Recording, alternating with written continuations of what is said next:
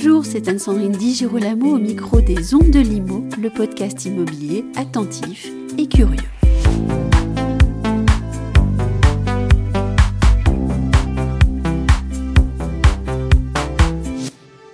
Moi, je crois que l'élite dort, ou l'élite euh,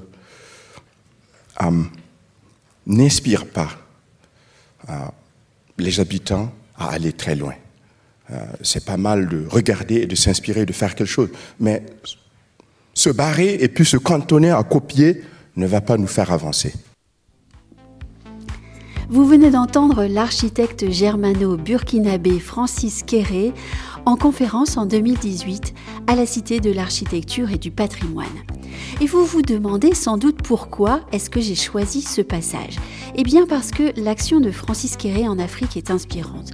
Ses convictions pour une architecture empreinte d'intelligence et d'humanité au cœur des communautés africaines ont séduit le jury du prestigieux prix d'architecture Pritzker qui vient de lui être décerné.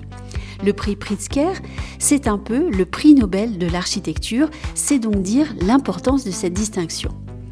Né à Gando, au Burkina Faso, le jeune Francis a été le premier enfant du village à pouvoir aller à l'école très loin du foyer familial et dans une classe de 150 élèves. La construction d'une école dans son village natal, dénuée d'eau courante et d'électricité, cela sera finalement son premier projet, alors même qu'il n'est pas encore diplômé d'architecture. La façon de faire m'a toujours inspiré. Donc j'ai simplement voulu utiliser ces éléments-là pour construire une école. Ensemble, tous ensemble avec la population. Mais il faut savoir que ce n'était pas simplement une idée comme ça, mais c'était simplement parce que tous ensemble, si nous travaillons, nous pouvons économiser beaucoup d'argent que nous n'avons même pas. C'était l'idée. Euh, moi, j'ai eu, comme vous l'avez appris, la chance euh, d'avoir euh, été en Allemagne, d'avoir appris à faire de l'architecture, disons. donc, je suis quelqu'un de très, très privilégié. Mais que faire de ce privilège? Voilà. J'ai simplement voulu utiliser ce que j'ai appris et ce que j'ai pu voir en Afrique les projets de Francis Kéré en Afrique sont nombreux.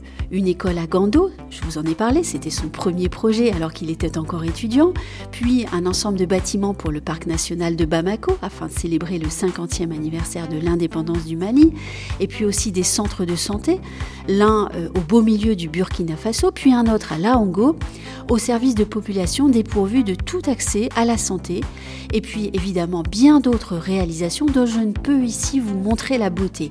Je mettrai toutefois le lien vers la page Facebook de Francis Quéré parce que je souhaite que vous regardiez vraiment toute la poésie de son travail. Francis Quéré nous a montré comment le local peut devenir une possibilité universelle. Il raconte une histoire dans laquelle l'architecture peut devenir une source de bonheur durable et de joie, écrit le jury du prix Pritzker. Et je terminerai ce sujet en laissant la parole à ce grand monsieur. Pourquoi ne pas changer? Donc je n'accuse pas, je fais une observation qui dit que nous, on doit encore faire plus. Il ne faut pas se plaindre, on a la possibilité de tout faire. Il ne faut pas accuser simplement les autres. Il faut faire.